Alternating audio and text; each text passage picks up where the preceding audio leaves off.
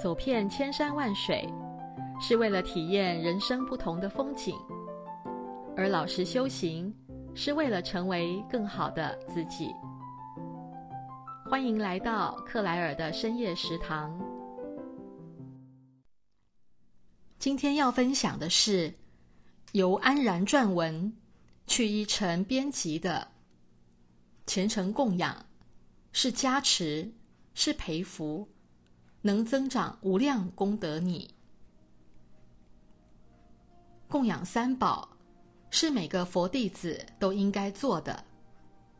然而，如果我们不明白供养的真实意义，就很难做到虔诚纯净的供养。我公闻了南无第三世多杰羌佛说法，每个弟子必须听明白的一课，对供养。有了新的领悟，佛法是无价之宝，只有虔诚供养才能换得。同时认识到，虔诚供养的功德非常的殊胜。供养代表顺境的心，虔诚供养能获得殊胜的佛法和佛菩萨的庇护加持。真心供养佛菩萨和三宝，是三业与佛菩萨相应的体现，能得到佛菩萨的庇护和加持。佛法能让众生了生脱死，必须恭敬珍惜。历代高僧大德都是宁舍生命不舍法，历经千辛万苦求法。有人倾家荡产供养，乃至献上生命，也在所不惜。普清法师为了学到佛法，用身体供养佛菩萨，燃心供佛，被活活烧死在大殿上，又死而复生。他燃灯供佛，燃纸供佛，皆是为了上供十方诸佛。下济六道众生，刺舌尽血，用核桃大的字书写三部经书，表达自己对佛法最崇高的敬意。正是因为普清法师的虔诚供养，得到了殊胜的佛法，生死自由，成为了一代宗师。虚云法师为求佛法。朝拜五台山，三步一拜，拜到黄河边，船翻了，掉到河里淹死了。鼻孔、肺部和肠胃全灌满了淤泥。他被一个乞丐救活了。乞丐劝他不要三步一拜了，但虚云法师决心已定，膝盖磕破了。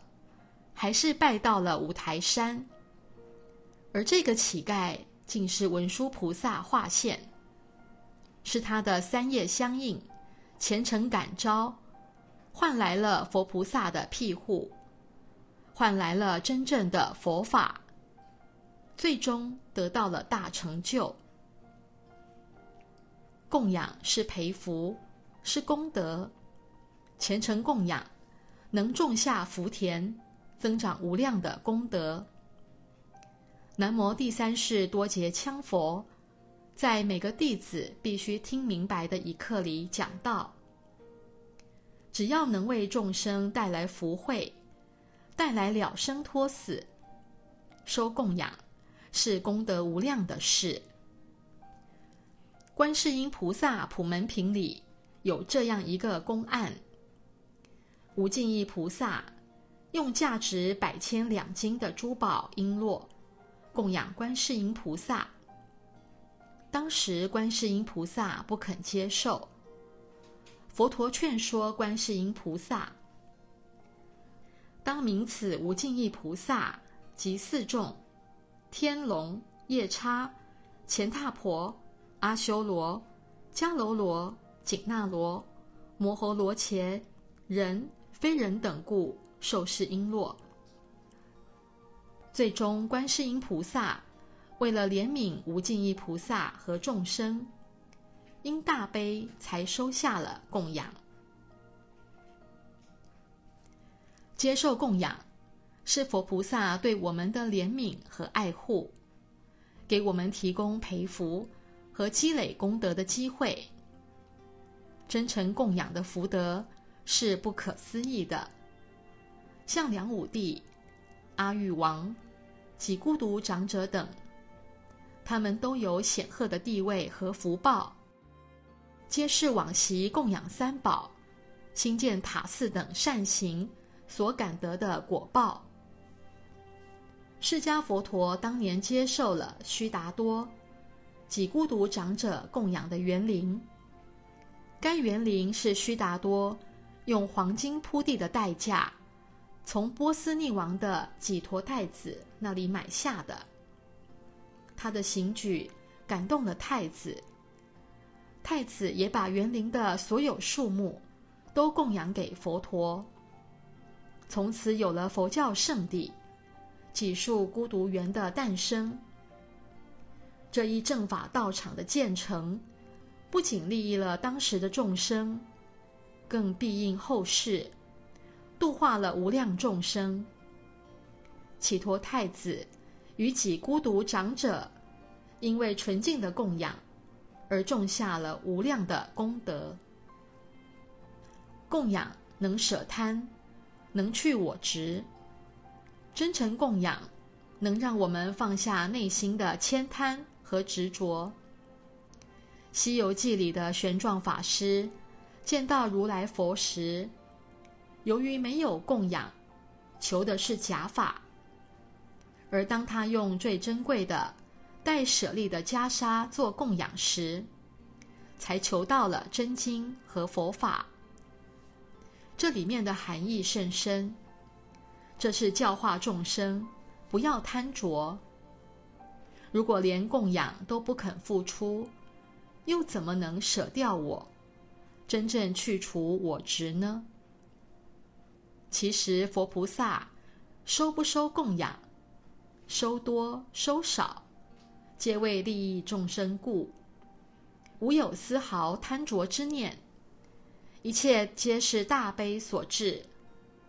佛菩萨抓把泥土，吹口气都是黄金，哪里会稀罕什么钱财供养呢？南无第三世多杰羌佛。把真正的如来正法带给娑婆世界的众生。佛陀发愿不收供养，这是佛陀自己的心愿。收不收供养，皆是因缘所致，皆是佛陀的伟大行举。我们必须明白，佛法是至高无上的，不能因此而轻慢佛法。供养。是我们每个佛弟子应该也必须做的。佛法必须用真心来换。然而，在我们很多人心中，好像供养仅仅是一点钱财，而且还不能做到发心纯净。比起普清法师、虚云法师的舍身供养，我们供养点钱财。又算什么呢？然而，真正的供养，则是我们虔诚的心，是我们真修实行的三业相应，是大悲利众的菩提行。今天的分享就到这里，祝福您有个美好的夜晚。诸恶莫作，众善奉行。发大悲菩提心行，无私利益一切众生，让我们一起共勉。